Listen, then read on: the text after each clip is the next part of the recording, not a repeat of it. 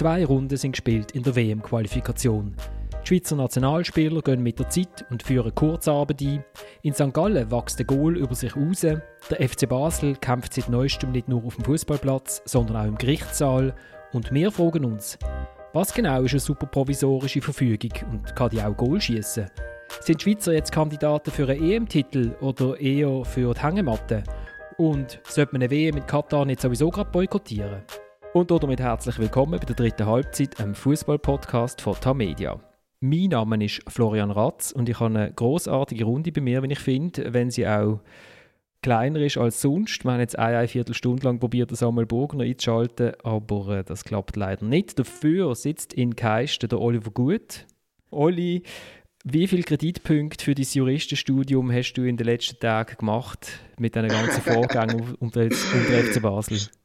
Also ich würde sagen zwei bis fünf Kreditpunkte, wobei ich bei meinem Kreditsystem überhaupt nicht vertraut. Ich bin zahlt, um das in meiner kurzen äh, Uni-Zeit kennengelernt zu haben. Gut, und in Zürich sitzt der Thomas Schifferle in froher Erwartung von seiner Putzfrau, die jetzt irgendwann mal während unserer Sendung wird läuten.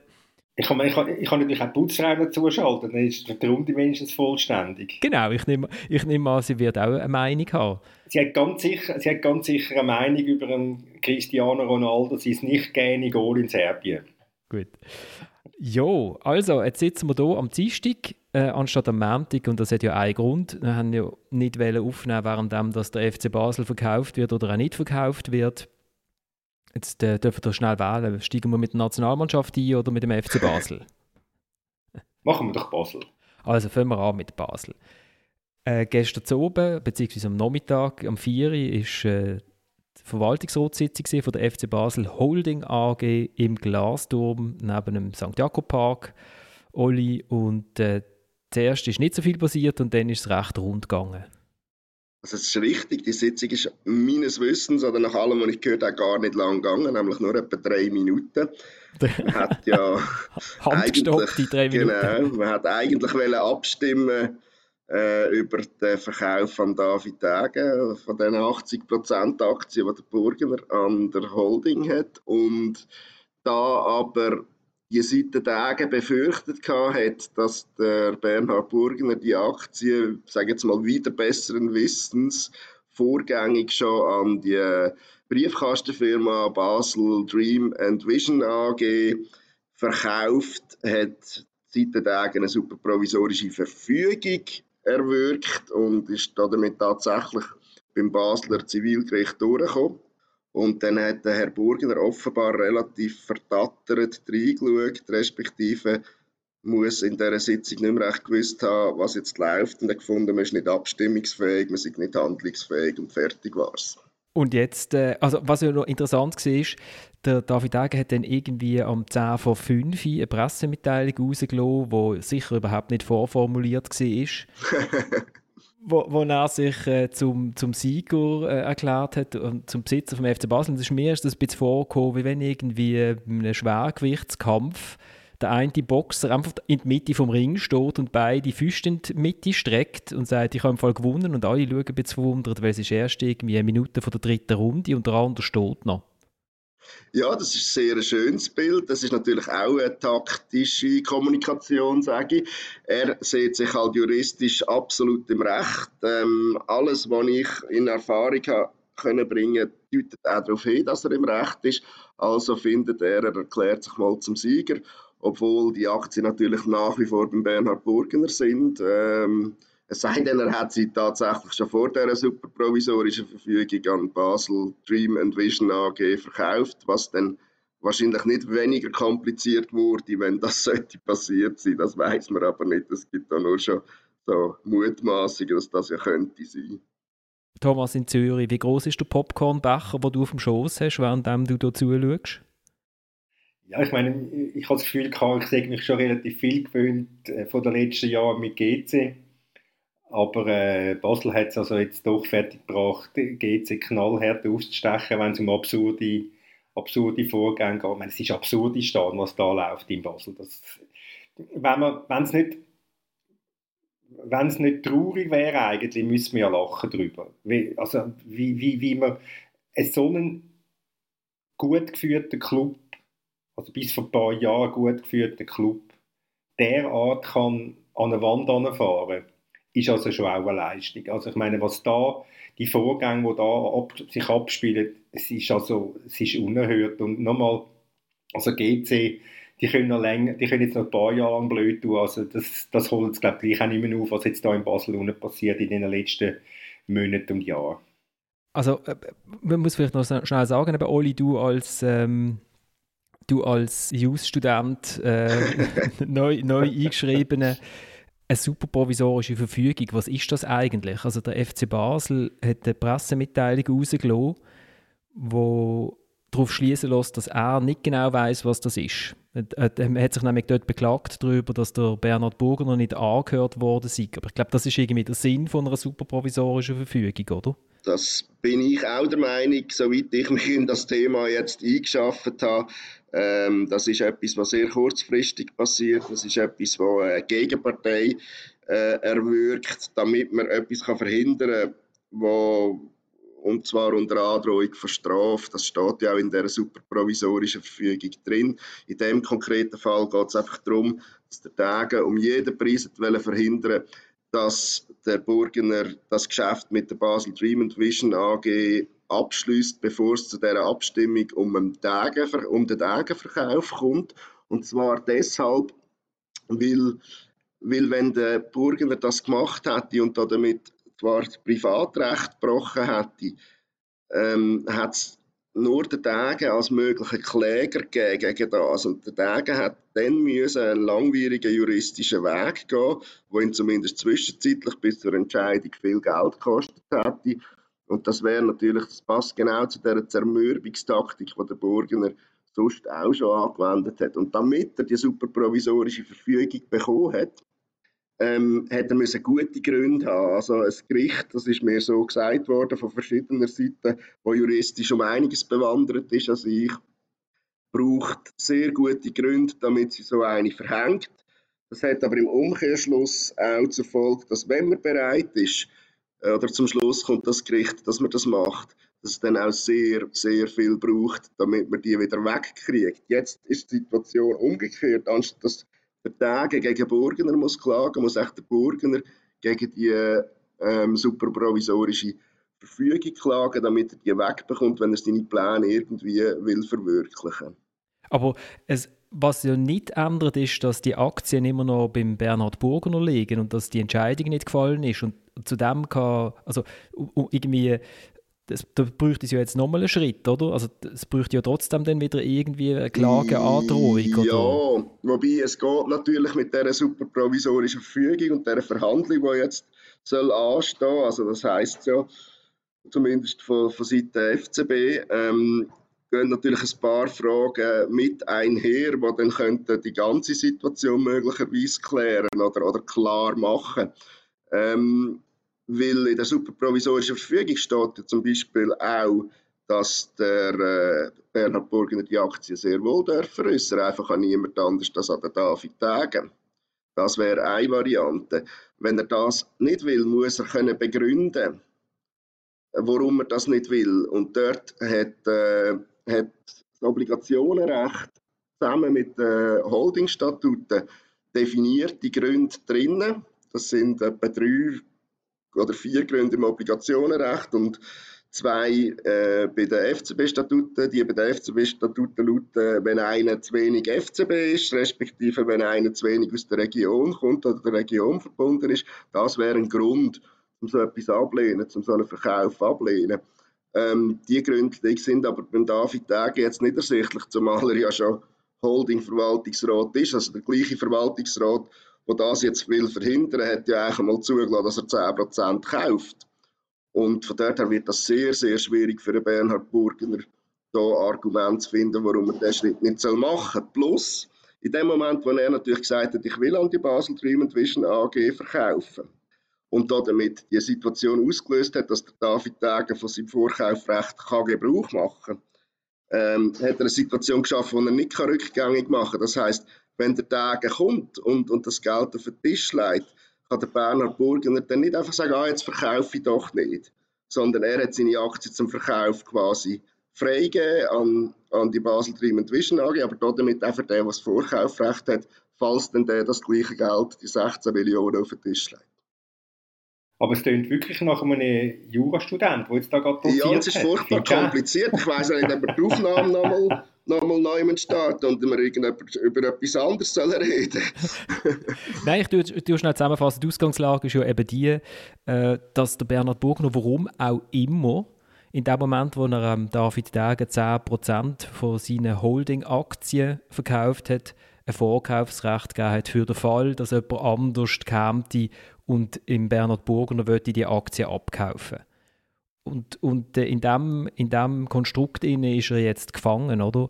Äh, der, Bern, der Bernhard Burgner. Und er hat probiert, aus dem rauszukommen, indem dass er in dem ja eh schon nicht so einfach zu verstehende Konstrukt, oder? Also der FC Basel, die Profimannschaft, die liegt in der FC Basel 1893 AG, die gehört zu 75% der FC Basel Holding äh, und er hat jetzt nochmal eine Holding oben drüber ähm, äh, gründen mit der Basel Dream Vision und die Aktien dort reingeben.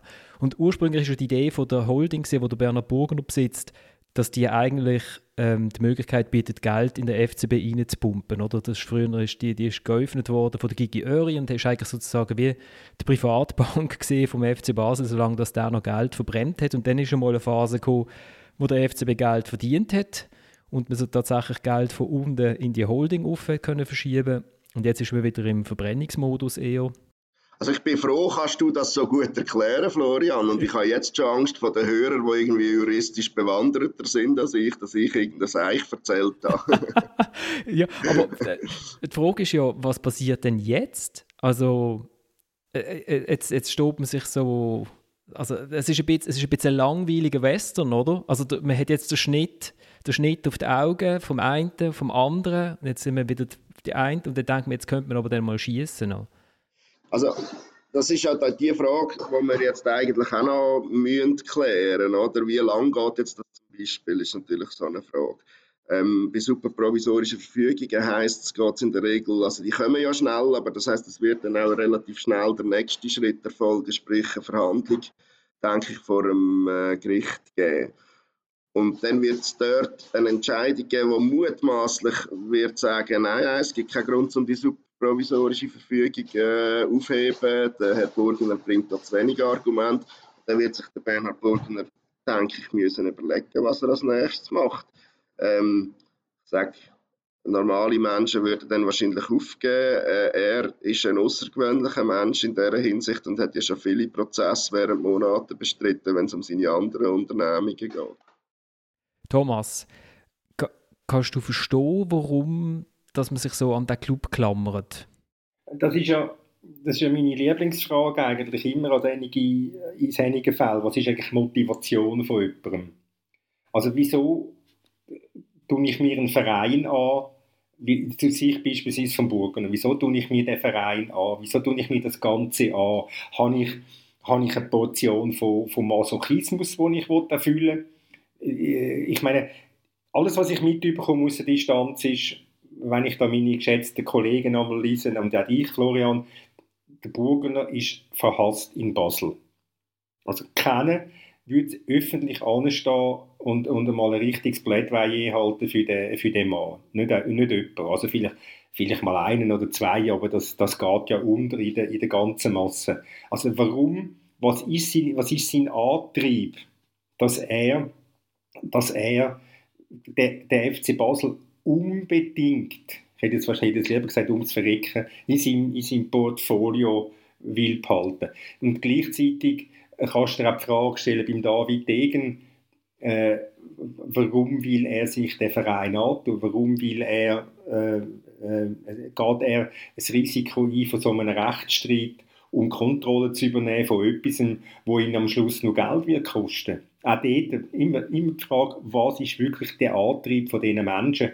Und ich, ich stelle mir da also wirklich also ernst, manchmal ernsthafte Fragen. Wobei, gell, äh, Oli, es gibt schon in Basel es gibt, also ich stelle es in meinem Bekanntenkreis fest, es ist so eine, eine Teilung. Also es gibt Leute, die unbedingt den Bernhard Burger noch weghaben Und es gibt aber durchaus schon die Fraktion von den äh, Burgener Versteher, äh, nenne ich das jetzt einmal, wo die Argumente auch immer bringen, ja, er hat halt auch eine sehr teure Mannschaft übernommen damals und, ähm, und, und äh, es hat sich ja das wirtschaftliche Verhältnis verändert, oder? Mit der Champions League, wo man nicht mehr so einfach reinkommt. Das gibt es schon auch ja, wo mehr oder weniger das glauben, was der Bernhard Burgener immer wieder erzählt. Oder? Ähm, ich glaube aber, das ist eine überschaubare Gruppe, die sich einfach recht bemerkbar macht, eher als dass sie wahnsinnig zahlreich ist. Und letztlich kann ich sie nicht beziffern. Zum Thomas und, und, und dem Antrieb, ich glaube, der Bernhard Burgener ist einfach an einem Punkt angelangt, wo er ähm, frei von jeglicher Empathie für, für irgendwie das Fußballvolk in Basel das Gefühl hat, wenn er 200 Millionen hat und, und dann die entsprechenden Spieler anstellt und äh, Meister wird, dann ist alles gut, dann ist er der Held, dann hat er den Club super geführt. Und irgendwie scheint er sich an das, an das Bild zu klammern vom Held, der irgendwann mal gefeiert in Sonnenuntergang reitet und er spürt überhaupt nicht, was alles kaputt gegangen ist und nicht mehr kittbar ist, respektive was ihm natürlich auch völlig fehlt, ist die Selbstreflexion, dass er ja bis jetzt nicht eben so viel richtig gemacht hat, sondern so viel falsch. Und als, als Beobachter sagen wir natürlich, warum soll jetzt nur mit, mit 200 Millionen auf einmal alles richtig gemacht werden? Ähm, äh, wer 60 Millionen kann vernichten kann, kann nachher auch 200 Millionen vernichten, ohne dass er Meister wird. Nur ganz oder? schnell für, für, zum Verständnis für, für die Leute, die nicht so in der Saga drin sind wie du. Ähm, Sorry. nein, nein, schon, schon gut. Die 200 Millionen, die kommen daher, dass es, äh, dass es ja die englische Investmentfirma Centricus gibt, die bei der Basel Dream Vision soll einsteigen soll wo eben der Herr Berner Burger hat die Aktie verkaufen und dort gibt es ein Papier, wo die Zahl draufsteht, 200 Millionen Franken äh, sollen hier investiert oder als, als Defizitgarantie abgegeben werden, oder? Ja, es ist eben, glaube ich, nicht, also sie werden einfach in Aussicht gestellt in irgendeiner Form, ja. Ja, aber das kann der David Degen nicht behaupten. Das ist genau so, behaupten. Ja. Ich habe 200 Millionen, ich habe vielleicht, ich kann sogar sagen, ich habe 250 Millionen. Also, ich meine, ich habe selbst in meinem Alter manchmal haben wir noch gewisse Naivität bewahrt, aber so naiv zu glauben, dass irgendjemand 200 Millionen in einen Schweizer Club investiert, ohne dass er nachher das Kommando über den Club hat, ohne dass er das Sagen über den Club hat. Ich meine, wie, wie, für, wie, für wie, wie blöd will Bernhard Burger noch die Leute verkaufen, da, wo das sollen abnehmen? Das finde ich jetzt, ich meine, jetzt ein bisschen gemein, Thomas. Nur weil, äh, nur weil auf einer ähm, äh, Kanalinsel domizilierte Londoner Investmentfirma mit Verbindungen zu Saudi-Arabien 200 Millionen Franken in einen Basler Briefkasten steckt, tust du da irgendwie das ist schon vor, ist forsch von Thomas, gell?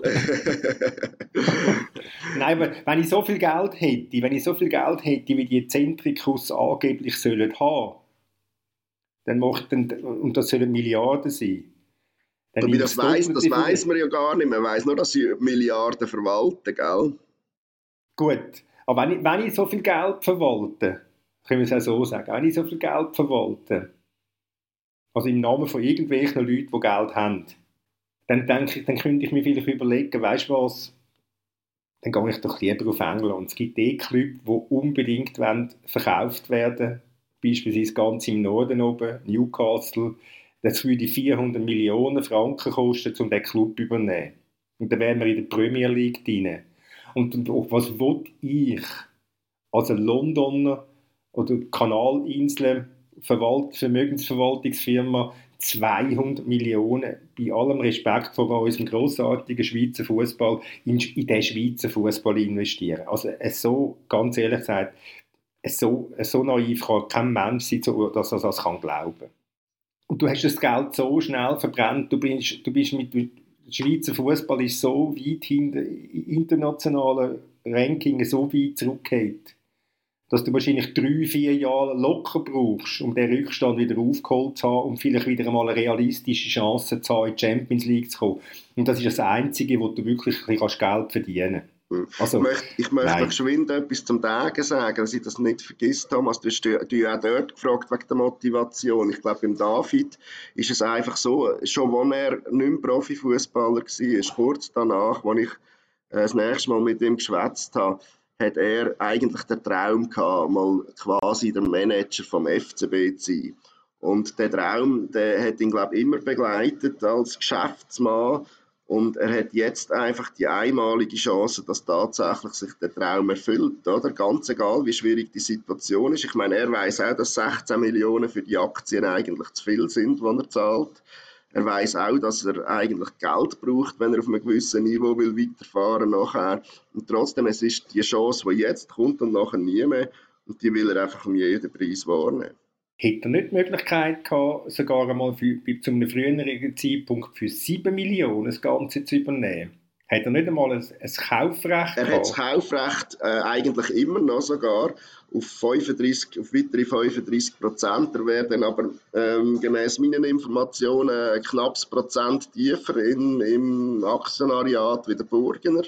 Und offenbar habe ich mal gehört, und das kommt aus keiner schlechten Quelle, hat er in diesem Konstrukt äh, müssen am Burgener zustimmen bei den Abstimmungen.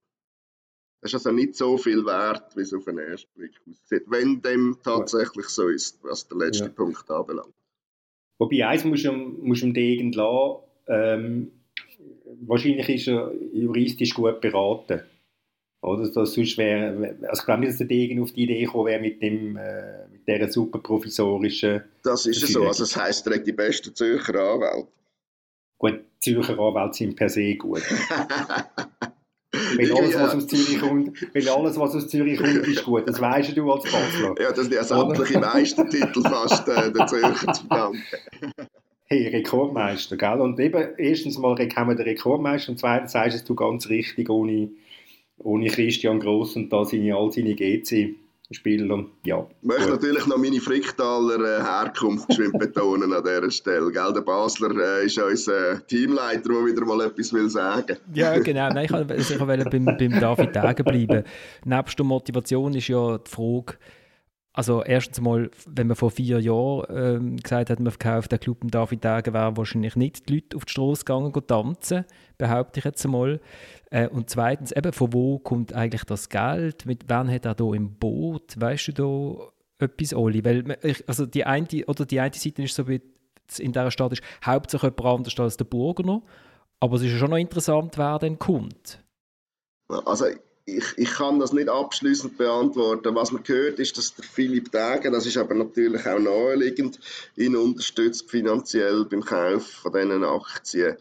Ähm, zusammen dürften sie vielleicht etwa auf die Hälfte von dieser Summe kommen. Das ist das, was ich auch schon vernommen habe.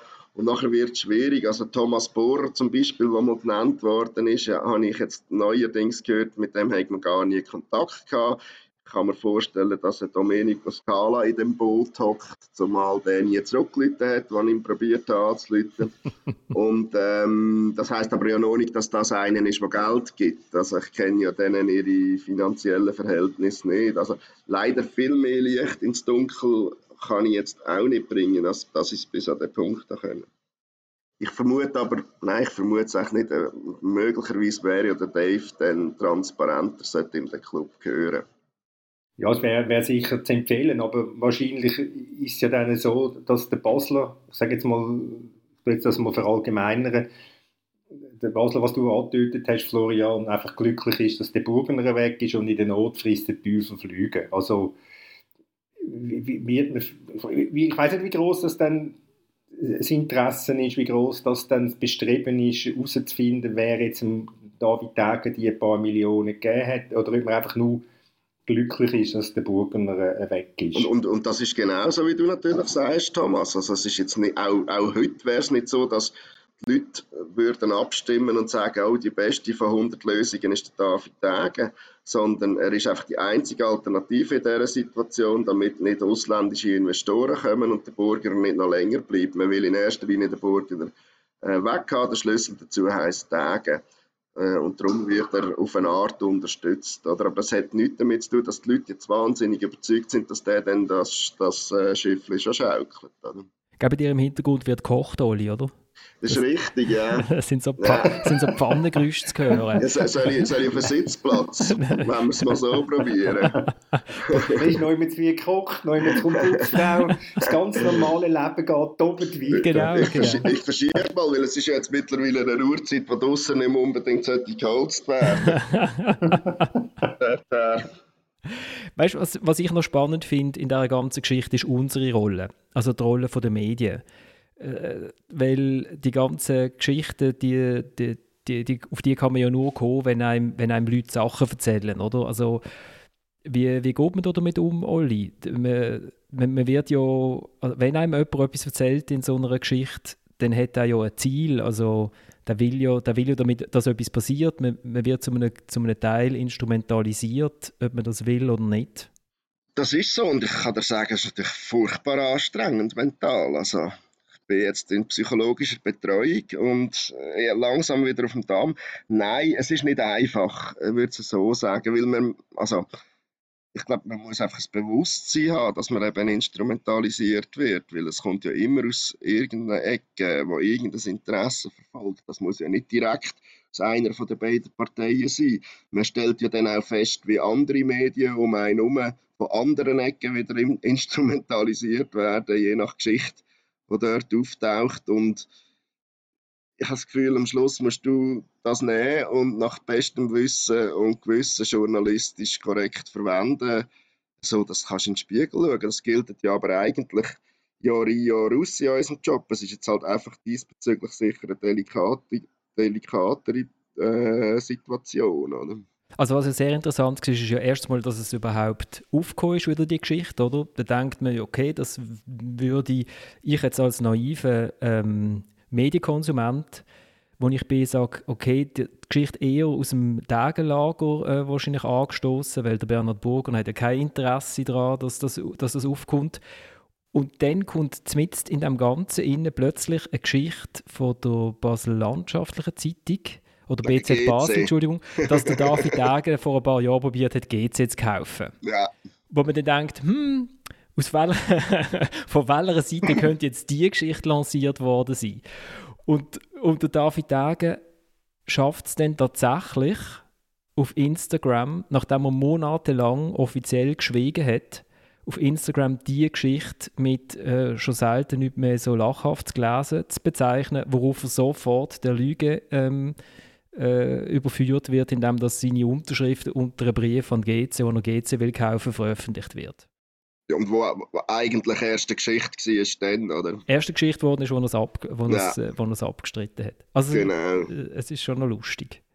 Also jetzt war sehr, sehr, sehr schlecht beraten, gewesen, das zu machen. Also er hatte offenbar einen Medienberater und der hätte mir vielleicht können sagen ja, Offenbar hat er dort eben einfach gemacht, was ich, was ich gehört habe.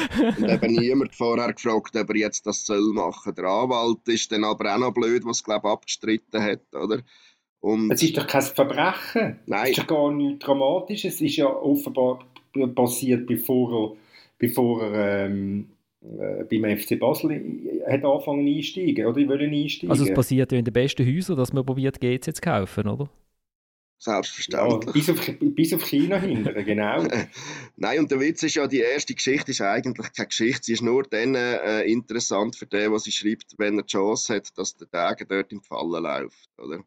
Und das hat er tatsächlich großartig gemacht. Also, ja, es gibt ja keinen Grund zum Erzählen, der hat sich mal für GC interessiert. Also, who cares? Ja, doch, ich finde schon, es, es hat doch es hat einen Punkt jetzt gehabt, und zwar, dass er ja dass in dem, in dem Schreiben an GC ja steht, er würde es gerne eigentlich GC als Dreischeibe für seine Spielervermittlungsfirma äh, benutzen. Und da fragt man sich ja dann, äh, jetzt als Basler, ja, macht er das jetzt mit dem FCB auch? Ja, insofern, ja, aber dann hat man die Geschichte wahrscheinlich vielleicht ein bisschen anders aufgezogen, wenn man die hätte erzählen Ich glaube, es ist dann doch eher dazu gewesen, die Fallen, die Fallen zu stellen. Das ist ja im zweiten Teil, kann man ja das dann auch lesen im Schreiben, dass er das äh, vorgehabt hat, oder? Aber die Frage ist ja, wer hätte das Interesse gehabt, überhaupt den Brief rauszugeben? Das ist wahrscheinlich nicht die Gegenseite. das ist nicht die Gegenseite, äh, sondern das ist die andere Seite, wo dazu mal, also es kann ja nur die andere Seite gewesen sein, die dort am Verhandlungstisch, wenn man dem Verhandlungstisch will, ne, sagen ähm, gesessen ist. Und jetzt ist es so, jetzt muss ich ganz schnell aufstehen. Weil jetzt, wir haben nicht die Pfanne geschippert, sondern die Türen haben Jetzt muss ich ganz schnell, Sekunden schnell kommen. Gut, dann äh, nutzen wir doch die kurze Unterbrechung für ein bisschen Werbung. Beim Tagesanzeiger gibt es nämlich neu einen täglichen Podcast. Und um was das es hier geht, erzählen schnell der Philipp Loser und Mirja Gabatuller, die die Macher sind von diesem Podcast. Liebe Fußballfreunde, wenn ihr für einmal keine Lust mehr habt auf eine ganze Stunde gezündet, auf euphorisierte Berner, grummelige Walliser und einen Katzenfreund aus Zürich, dann dürft ihr auch ganz gerne mal bei uns reinhören. Wir sind apropos der neue Podcast vom Tagesanzeiger. Bei uns geht es nur eine Viertelstunde. Dafür kommen wir jeden Tag. Und es geht um all das, was die Schweiz bewegt. Und das kann, wie wir alle wissen, ja durchaus auch Schutten sein. Im Guten wie im Schlechten. Oh je, FCB. Hört doch rein. Ab heute findet man uns überall dort, wo auch die dritte Halbzeit zu finden ist. Thomas, bist du wieder da? Wieder da. Eben, wer ist dort auf der anderen Seite am Verhandlungstisch gesessen, wo, wo das Papier unterschrieben hat, der Degen? Das war jemand von GC. Gewesen. Also muss jemand von GC der damalige Präsident muss ja irgendein Interesse haben, dass das Papier rausgeht. Also, aber welches Interesse, das übersteigt möglicherweise auch wieder meine Fantasie. Was ich mir auch könnte vorstellen dass in dem, in dem Berater, in dem Beraterzirkel von Bernhard Burgener durchaus Leute hocken. Ich will jetzt keine Namen nennen, vielleicht kommen wir auf einen, ähm, die durchaus Verbindungen haben zu GC und vielleicht schon im Besitz sind von so Papier. Jetzt bist du gerade ganz dumpf geworden, Oli. Ich Bin ich dumpf geworden? Ja, jetzt Habe ich weggeschwätzt? Ja, du hast weggeschwätzt. Wahrscheinlich bist du am Rauchen. Gib es doch zu. Das ist richtig, das ist richtig. Aber äh, ich drücke sie jetzt gerade aus. du bist ein Detektiv.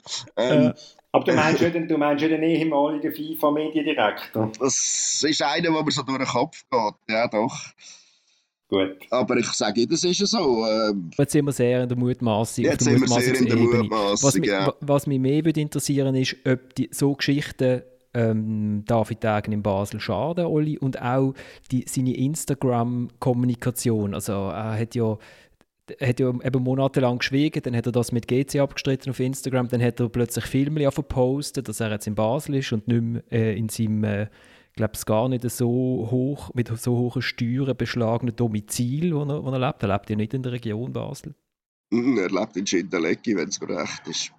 Also ich sage, ich glaube, bei der Instagram-Aktion hat er Leute gehabt, die das echt noch einen guten Weg gefunden haben, um irgendwie äh, zu, zu seinem Willen zu kommen oder ja, in der Hoffnung, zu seinem Willen zu kommen. Es gibt aber auch Leute, die das blöd gefunden haben.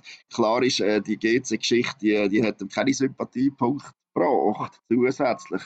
Ähm, letztlich, letztlich ist es aber gleich so, dass wenn er, glaube ich, tatsächlich die 16 Millionen, also das, das, die hat er ja, und, und dass er bereit ist, äh, das bei seinen Vermögensverhältnissen, wo er sicher nicht wenig selber muss reingehen, zu stemmen und das Risiko auf sich zu nehmen, um quasi logischerweise seinen Traum zu verwirklichen, aber irgendwo halt auch die Region von Bernhard Burgener zu lösen dann ist in erster Linie, gibt man ihm, glaube dann schon mal Kredit.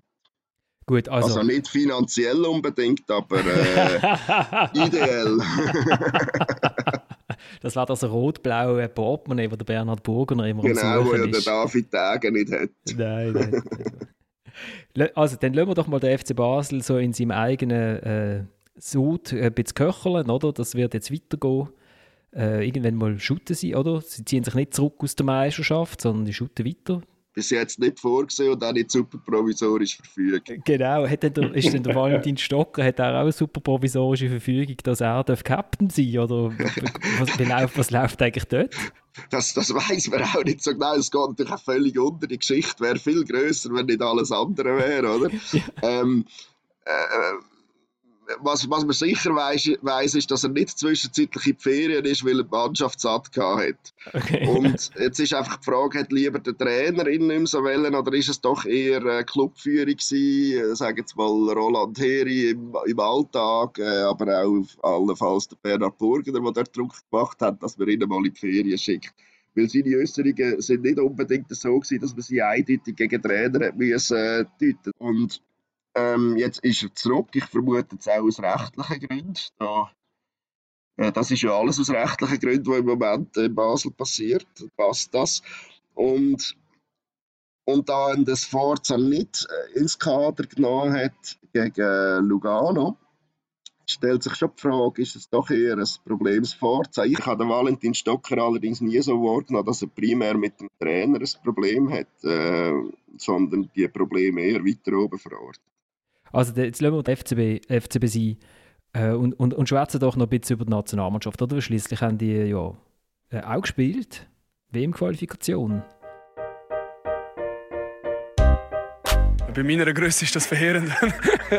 Wenn das Goal auch noch 10 cm zu groß ist, dann wird es eng. Ähm, ja, ich mir ist ganz ehrlich äh, nicht wirklich aufgefallen. Ich habe mich zwar zwei, drei Mal gefragt, weil der Folletti den Ball ins Goal geschossen hat, dass ich dachte, komisch. Aber ähm, ja, dann war er glaube 10 cm zu groß oder zu hoch und, und nachher hat es noch ein, ein, Loch im Netz gehabt. Wir sind flexibel und wir haben, wir haben das gut angenommen und ähm, wie gesagt, am Schluss sehr schnell in Führung gegangen. Der Jan Sommer auf SRF nach dem Match, der vor allem darum äh, eigentlich bemerkenswert war, wegen dem, was vor dem Match passiert ist, nämlich dass plötzlich irgendwie man ein Lasermessgerät mal gesehen hat, wie das so aussieht, wie das funktioniert und dass das eine Goal 10 cm zu groß war. Und natürlich haben in, in meiner Twitter-Timeline noch alle geschrieben, die Super League-Saison muss nochmal neu gestartet werden, weil in St. Gallen das Goal zu groß ist, aber das hat gar nicht gestimmt, weil das, Grün, das mit dem grün-weißen Netz, das ist ein St. Galler Goal gesehen, das hat ja gestimmt. Thomas, du bist dort gewesen. Mhm. Ist es, ist es, also es ist nachher nicht mehr aufregender geworden, oder? Das Spiel gegen Litauen. Wobei, also hast du kein, ganz ehrlich sein, äh, ehrlich sein, kein Einstein sein, um zu sehen, dass vom Goalie aus gesehen die linke Seite viel zu hoch ist. Also das ist derart schräg in der Landschaft hineingestanden. Aber speziell ist ja schon, wie das kann passieren. Also, äh, der, man hätte dann den Medienverantwortlichen vom Schweizer Fußballverband Adrian Arnold in der Pause gehört, wo, wo gesagt hat, ja, ihm sei gesagt worden, dass es es auch schon gegeben. Also ich meine, äh, ja, es kam häufig vor, gesagt, hat er gesagt, es kam ja, häufiger vor. Also, oder sogar, es kam häufig vor. Also gut, ich glaube jetzt mal am, am lieben Adrian, dass man ihm das so gesagt hat und er hat dann das äh, äh, treuherzig übernommen, die, die Version. Aber es ist, es, ist ja, es ist ja völlig absurd, das Ganze. Und ich meine, wenn dass das während dem Einschiessen soll passieren, dass sich können, äh, die Höhe von der Latte noch verschieben ja, also es ist, es ist einfach mysteriös, das Ganze. Und vielleicht hätte mal ein Goalie an die Latte angelangt und dann ist die Latte, ist, ist die Latte schon 10 cm höher. Also, ja, also, nein, bitte. Aber wenn, wenn, ich meine, das, das Problem ist ja, äh, wenn das, das Einzige ist, wo einem in Erinnerung bleibt von dem Match, dann sagt es relativ viel aus über den Match selber. Hast du geschaut, Oli, oder bist du dort gerade im Obligationenrecht gewesen? Ich bin dort, ich muss überlegen, ich habe den ersten Match gesehen, wobei ich glaube auch nicht den ganzen, der zweite Match. Früher Bist du am Rauchen gewesen? Ja, bin ich am Rauchen gewesen. Nein, bin ich im Obligationenrecht gewesen. Das war ja am Sonntag zu Abend gewesen. Ja, da bin ich am Schreiben gewesen. Natürlich, natürlich. Ich habe nur mitbekommen, dass mit dem Goal, habe mitbekommen, dass dann auch noch ein Goal gefallen ist und dass, glaube ich, sonst nicht viel passiert ist. Also, Oli, das ist super Fachmann in dem Fall für die beiden Nationalmannschaftsmatches. Man hätte es uns nicht besser können wünschen Ja, ja. Ich habe schon eine Meinung zu dieser Nationalmannschaft, keine Aha, Angst. genau, Wissen, Wissen hilft ja häufig äh, nicht, um sich eine Meinung zu bilden, sondern die hat ja jeder, oder? Ja, genau. Thomas, aber jetzt, äh, also der Sherdan Shakiri ist ja begeistert gewesen, eigentlich grundsätzlich, weil sechs Punkte und alles erreicht nach diesen zwei Matches. Und man muss sagen, wenn man jeweils irgendwie nur die ersten zwölf Minuten geschaut hat, dann äh, würde man sagen, Europameistertitel mehr kommen, oder? Ja, so kann man so kann man sagen. Man kann, man kann sogar vielleicht noch ein paar Minuten, mit, äh, ein paar Minuten draufschlagen. äh, von Sofia, sagen wir jetzt mal, mal die erste Halbzeit, weil die ist sehr souverän gewesen. Die ersten fünf Minuten in St. Gallen sind äh, auch gut gewesen. Also sind wir schon bei 50 Minuten von 180. Und wenn wir großzügig sind, nehmen wir nochmal die letzten 20 Minuten oder die letzte Viertelstunde von, ähm, von Sofia. Da sind wir also schon bei 65 Minuten von 180. Also sind wir schon mal bei einem Drittel. Also man sieht, äh, es ist Steigerungspotenzial ist da. Aber was am Schluss da steht, muss man auch, muss man auch sehen, das sind jetzt mal die sechs Punkte.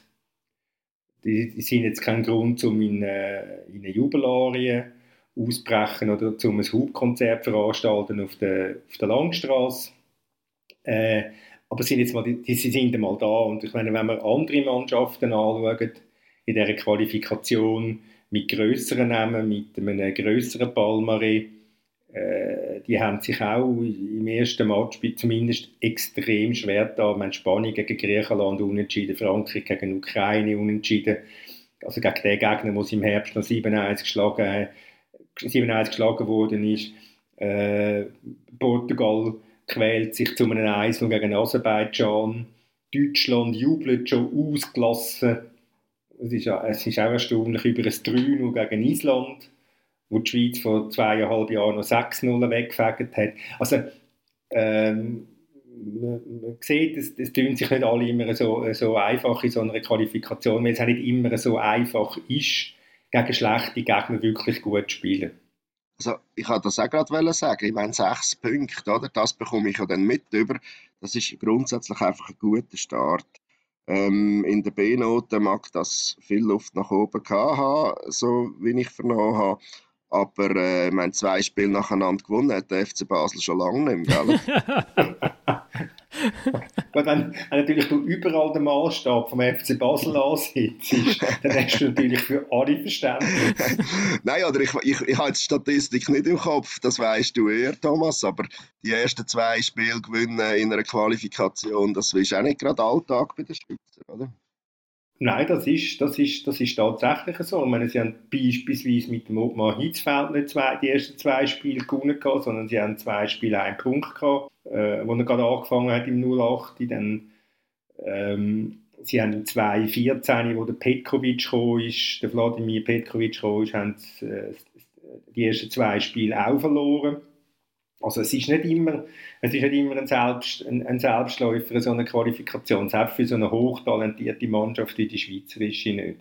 Ich finde, die Mannschaft, äh, ich habe mich lang schwer mit der Nationalmannschaft, aber irgendwie die jetzige, die, die hat irgendetwas, wo mir, wo mir gefällt. Wir haben es ja am Telefon mal davon gehabt, Thomas, gell? und ich habe gesagt, ich finde schon, es ist erstaunlich, wie die Mannschaft unter dem Wladimir Petkovic so ihr äh, Handwerksköfferli gefüllt hat. Finde ich so mit verschiedenen Sachen. Also, was man jetzt gesehen hat gegen Bulgarien und gegen Litauen, sie können zum Beispiel gegen schwache Gegner Pressing machen. Wenn sie, wenn sie Bock haben und wenn sie das Gefühl haben, es braucht es, weil es noch 0-0 steht. Oder? Wenn sobald ein 1-2-0 steht, ist es dann so ein bisschen sinkt dann so ein bisschen Energielevel. Aber sie können zum Beispiel das, oder? Ähm, sie haben eine lange Ballbesitzphase, wo sie auch können zu Goal umwandeln können. Ähm, das haben sie in, in Sofia gemacht. Ähm, ja, ich finde, ich find, äh, die Mannschaft hat etwas, auch wenn sie es natürlich jetzt nicht immer über 90 Minuten gezeigt hat. Du merkst schon, ich da rede Fan. ja, du hast, da, hast du, da hast du durchaus recht. Es ist... Ähm, man kann jetzt vielleicht mal sagen, eine spannende Mannschaft. Ob das die talentierteste ist, die die Schweiz je gehabt hat, das, das weiß ich nicht. Das finde ich immer relativ eine, äh, ja nicht eine gewagte, aber eine schwierige Feststellung. Wer will mir sagen, dass die Mannschaft talentierter war als die im 94, wo Rumänien der WM 4-1 geschlagen hat?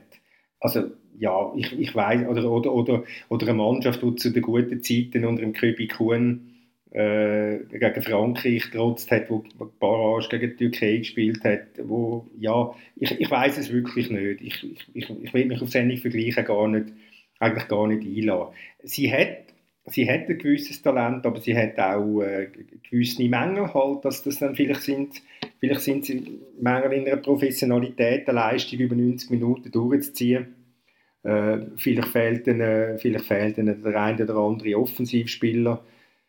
Ja. Das, das hast ja du, glaube ich, geschrieben auch, Thomas, oder? Vor allem, wenn es darum geht, dass man äh, Offensivspieler hat, die eben auf einem überragenden Level sich äh, würde befinden. Das ist etwas, was wo glaube ich immer das Letzte ist, was eine Mannschaft noch bekommt in einer, in einer Entwicklung. Und das hat die Schweiz natürlich über Jahre eigentlich nie gehabt. Also der eine, äh, der dann vielleicht auch an einem Turnier gegen, gegen einen starken Gegner den Unterschied macht, wenn es darauf ankommt. Ähm, wie es halt Portugal dann mit dem Ronaldo hat, wo sie Europameister geworden sind. Vielleicht ein Stück weit auch Wales hat mit dem, äh, wie heißt der, der Kollege? Christian Bale. Mit dem Bale, Gareth genau. Bale. Gareth, Gareth, Gareth Bale. Bale ja. also gerade, so weit bin ich schon bewandert, dass ich denke, da stimmt jetzt etwas nicht. Gareth Bale meine ich, genau. Der andere ist, glaube ich, ein Schauspieler. es, es ist schon mal in einem Text von mir so gedruckt worden. Christian Bale. Gut, das ist wenigstens irgendwo konsequent. Nein, eben, äh, vielleicht sind sie auch deshalb dort eben in dem Halbfinale gekommen, die Waliser, und äh, die Schweiz halt eben nicht. Das ist ein, das ist ein guter Punkt. Also, wenn du hast, äh, wo die Schweiz für die Qualifikation für die WM in Russland hat sie 9 von 10 Spielen gewonnen. Und das zehnte Spiel war dann das in, in, in Portugal. Gewesen. Und äh, ein Unentschieden wäre ein gutes Resultat gewesen. Sie haben dann aber 2-0 verloren. Und du hast einfach dort gesehen, was der Unterschied ist zwischen der Schweiz und Portugal. Bei den Portugiesen ist halt der Cristiano Ronaldo der grosse Star, ist ein, ist ein Weltstar. Und bei der Schweiz ist der Cerdan Shakiri der grosse Star. Und der Cerdan Shakiri sitzt halt dann einfach irgendwo, hat zur damaligen Zeit noch in Stoke gespielt. Und das ist der Unterschied. Der eine macht Real Madrid zum Champions League-Sieger und der andere ist mit Stoke auf dem Weg zum Abstieg. Und das ist vielleicht, das ist vielleicht genau das, was Ori angetönt hat, das ist genau das, was der Schweiz fehlt fürs, fürs Extra dass sie halt vielleicht nicht, oder wenn du auch Belgien nimmst, wenn du siehst, was die in De Bruyne haben, oder ein, auch wenn er im Moment verletzt ist, einen Azar haben, einen Lukaku haben, das sind halt dann schon die Qualitätsspieler, die den Unterschied können ausmachen in einem entscheidenden Moment. Aber darum finde ich es eben so super, dass man sich probiert, äh, von, von der Spielanlage her weißt, äh, Zeug zu erarbeiten. Und ich finde, das machen sie wirklich. Ich finde, sie haben die Nations League wirklich genutzt, um halt etwas auszuprobieren. Also wir pressen jetzt auch mal gegen Spanien. So, und äh, das finde ich so spannend an dieser Mannschaft. Ich habe vorhin einen Punkt vergessen, schnelles Umschaltspiel haben sie auch, was man auch gesehen hat, bei dem Superpass vom Super Shakiri in Sofia, wo nachher dann querlegt ja, also weißt, das ist ja ein, klein, ein kleines Land, die Schweiz wird immer das Problem haben, entweder du hast einen super Goalie, aber keinen Stürmer, dann hast du einen Stürmer, dafür ist der linke Außenverteidiger eine Flasche. Äh, wahrscheinlich wirst du nie elf äh, Stars auf dem, auf dem Feld haben, plus noch einen Cristiano Ronaldo. Oder? Das ist, du musst halt mit dem Material, das du hast, umgehen. Mhm. Das, hat sicher mit dem, das hat sicher mit dem Trainer zu tun, mit seiner ganzen Haltung, dass er ja, für sich in Anspruch nimmt, wir wollen wir wollen auf uns schauen. Natürlich äh, ist das einmal eine Parole, ob die immer umsetzbar ist, wenn du gegen eine, eine grosse Mannschaft spielst, ist eine andere Frage, aber er probiert zumindest auch dort nicht destruktiv zu spielen. Also er, er würde nie in die Rolle verfallen, wie jetzt das Litauen gemacht hat am, am letzten Sonntag in der Schweiz. Einfach hinten reinstehen und alles weghauen, wo, wo gerade so ein Weg reinkommt und zufälligerweise ist es vielleicht mal der Böller. Ähm, ja, das würde er nie machen. Das würde er nie machen. Die, die, die, die Grundeinstellung, die hat er. Und das ist dieser Mannschaft sicher, sicher anzumerken. Und vielleicht überträgt sich das halt dann einfach auch auf, auf, auf die Erwartung der Spieler selber, dass sie das Gefühl haben, doch, wir sind ja eigentlich jemand. Wir sind ja gut und wir gehören an eine WM und wir gehören an eine EM in ein Viertelfinale. Ja gut, an der WM gehören ist ja noch eins, oder? Also das haben sie jetzt mittlerweile, die Turniere haben sie ja so regelmäßig äh, besucht, dass das Verständnis eigentlich, glaube ich, schon da ist. Eben in ein Viertelfinal gehören. Ja, ich glaube, was du sagst, Florian, das ist der richtige Weg, wo man da geht. Das ist auch äh, vielleicht ein alternativloser Weg, wenn man will erfolgreich sein aber es ist, glaube ich, eben, solange man die genialen Offensivspieler oder der geniale Offensivspieler nicht hat, glaube ich, auch ein Weg, der seine Limiten hat. Also das muss man einfach zur Kenntnis nehmen. Wir sind die Schweiz und solange das Talent im Offensivbereich nicht kommt, und ich mag mich nicht erinnern, dass das jemals vorhanden gewesen wäre, der eine Spieler, ähm, wird das einfach vielleicht wirklich mal für ein Viertelfinal langen, aber ja, das wäre dann wirklich das höchste der Gefühle, ist meine Meinung. Lass mich doch zum Abschluss noch schnell ein paar äh, äh, äh, durchgehen, die auch zum, zum Thema passen. Die, wenn ihr mir schreiben könnt ihr das machen auf florian.ratz.media.ch oder über unseren Insta-Kanal dritte.halbzeit.podcast. Und der Julian hat mir zum Beispiel geschrieben, äh, dort ist zwar grundsätzlich so um die Lage von der, von der Super League gegangen und hat dann aber äh, gefunden, ja, warum die, die, Clubs nicht mehr schaffen, Talent länger bei sich zu entwickeln und ob der Verband nicht hat müssen, ein Interesse müsste daran haben, dass die hoffnungsvollen Karrieren eben in, ins Ausland äh, verschwinden und sagt dann, tut der Petkovic nicht die falschen Anreize setzen, wenn er äh, Spieler, die kaum Spielpraxis im Ausland haben, wie der Zuber, der Eddie Milson, Fernandes, äh, oder andere konsequent andere vorzieht, die in der Schweiz halt shooten, wie im Fasnacht, der Hefti oder Kasami. Ja, das ist nicht ganz ein, ein falscher Ansatz, aber wie viel wirklich, wo, also wie viel, wo in der Schweiz tätig sind, kämen die jetzt wirklich für die Nationalmannschaft die Frage und würde den Substanzgewinn bedeuten? Ja, also ich denke auch, die Frage äh, sehe ich ähnlich beantwortet wie der Thomas. Das Einzige, was vielleicht der Weg ist in einem Kader, ist wirklich, und das zielt ja vielleicht ein bisschen auf das ab, die, die wirklich Jungen oder, äh, dort einzubinden, um ein Kader zu füllen, um vielleicht auch einen mal auf die Bank zu nehmen.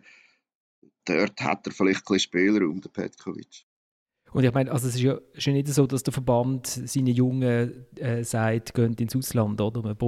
Äh, also in diesem Ausbildungsprogramm gehört ja unter anderem auch dazu der, der Karriereweg äh, die Karriereberatung, die der Verband gibt. Und dort steht ja eigentlich immer drin, wartet, wartet, wartet, bleibt, setzt euch zuerst in der Schweiz durch.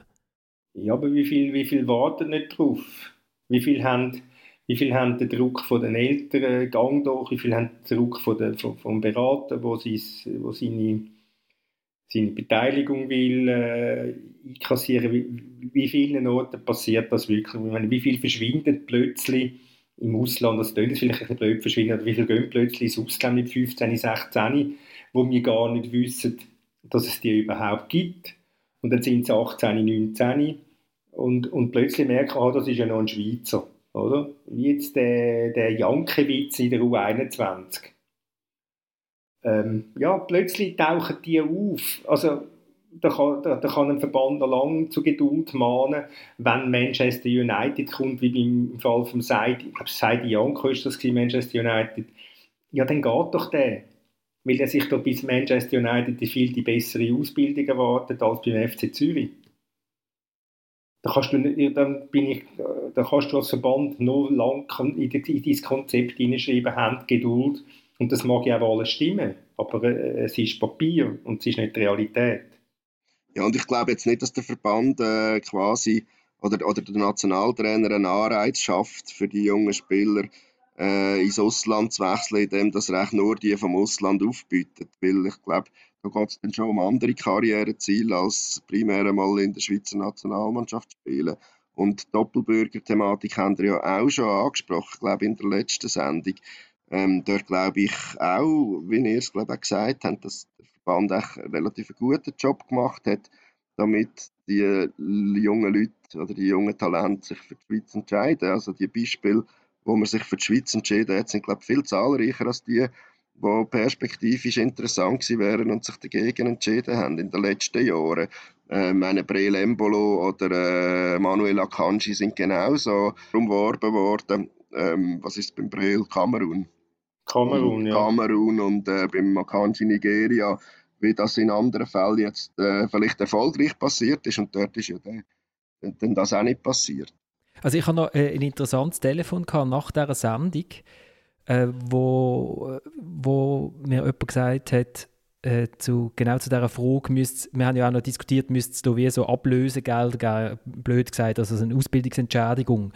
Dann hat gesagt, äh, erstens, alle die äh, Länder, äh, äh, die afrikanischen Länder, wo, wo viele ganze Haufen Spieler haben, wo, wo zweite Generation im Ausland äh, äh, sind, die können sich das gar nicht leisten. Also die könnten, könnten, gar, nicht, zahlen für die Ausbildung.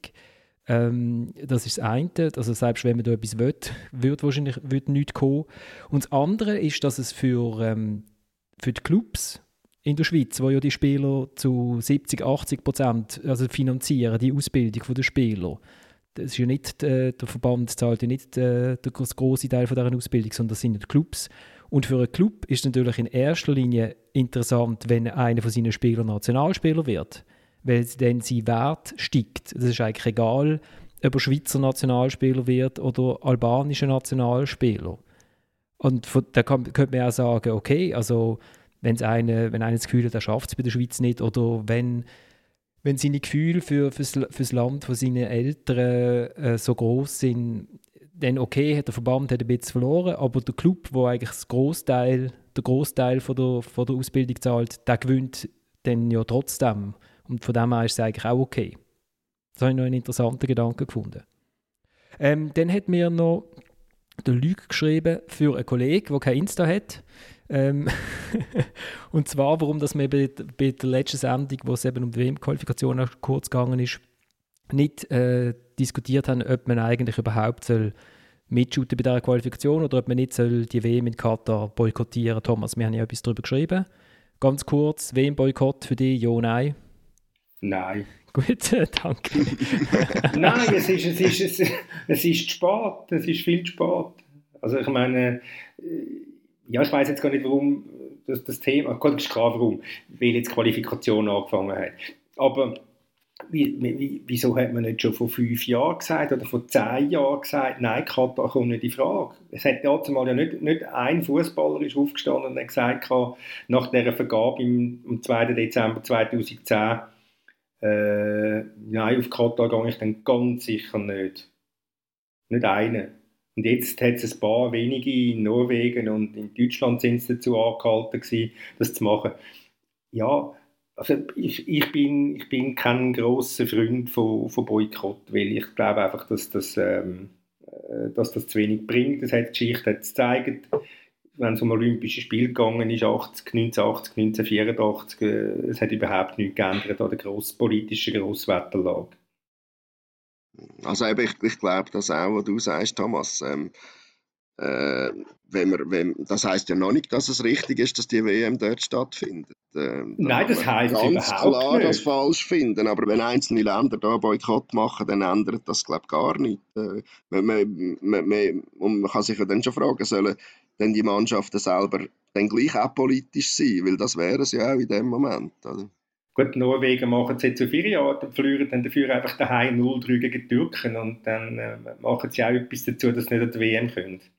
Wir haben ja etwas geschrieben in der Sonntagszeitung, das ist interessant, dass Amnesty International ja zum Beispiel auch gegen Boykott ist, weil sie sagen, der Druck auf Katar hat tatsächlich zu Reformen, zumindest bei den bei den Arbeitsgesetzen geführt. Die Frage ist dann, ob die Gesetze dann auch umgesetzt, umgesetzt werden, Gesetze, die umgesetzt werden. Wir bleiben hier im juristischen. äh, Rundet ab. Ja, genau. Ich, ich habe ich ha mit dem äh, Dominique Blanc, Präsident vom Schweizerischen Fußballverband, geredet. Und er hat dann schon sehr, äh, wie ich finde, wie soll man das sagen? Naiv? Na, ja, naiv naiv oder, oder sehr alte Haltung oder Sport darf nicht politisch sein. Ich finde, in dem Moment, wo eine WM nach Katar geht, wo, Politik, äh, also wo der Sport ganz eindeutig als politisches Instrument nutzt, ist die WM halt politisch, in Gottes Namen. Und dann muss man damit umgehen. Und dann kann man nicht sagen, ja, äh, wir lassen uns jetzt hier nicht politisch instrumentalisieren, weil die sind es schon, wenn ihr dort mitschüttet. Und dann finde ich, ist es schön, wenn man sagt, man will auf Dialog setzen und so. Äh, aber ich finde, da dürfen wir schon dann ein bisschen frech sein. Also es ist nicht so, dass man äh, dass, es, dass jemand frisch eingezogen ist nebenan und einem einladet und dann merkt man, oh, mit diesen Leuten, ah, die haben irgendwie komische Ansichten und dann bleibt man nett und freundlich und geht dann wieder heim, sondern man ist gezwungen, da zu gehen, wenn man will mitschuten und dann äh, finde ich, dann kann man seine, seine Werte auch offensiv vertreten. Nicht, das, ist ein völlig, das ist ein völlig richtiger Ansatz, ja. Äh, und indem dass man auch ein bisschen frech ist oder so. Ja, ab, absolut. Ähm, aber eben, wo ziehst du eigentlich die Linie? Wenn sollst wenn fährst du überhaupt über Boykott und so Zeugs diskutieren, schau mal alle Grossveranstaltungen an im Sport in den letzten, ähm, sag jetzt mal 15 Jahren, kannst du ja dann bald, könntest ja bald nie mehr ahnen, oder? Also, das ist ja auch ein Problem. China ist politisch, Russland ist politisch, ist alles politisch, oder? Ja, und der Roger Federer spielt in Katar Tennisturnier und kein Mensch sagt, du, du Federer, es wäre dann vielleicht besser, wenn du nicht würdest hingehen. Doch, bei uns hat es mal jemand geschrieben. Es war kein Sportredakteur, glaube ich, der es geschrieben hat. Und es hat für gute Stimmung gesorgt auf der Redaktion.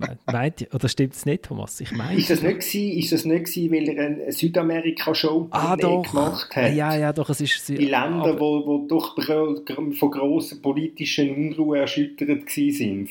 Es ist möglich, ja. Aber es, hat, ja. ja es ist also auf jeden Fall kein Sportredakteur. Und dann sind dann... Äh, hat dann der Federer keine Anwälte müssen beschäftigen dass, dass ihm gewisse Leute eingesprungen sind, ist eben eine Thematik.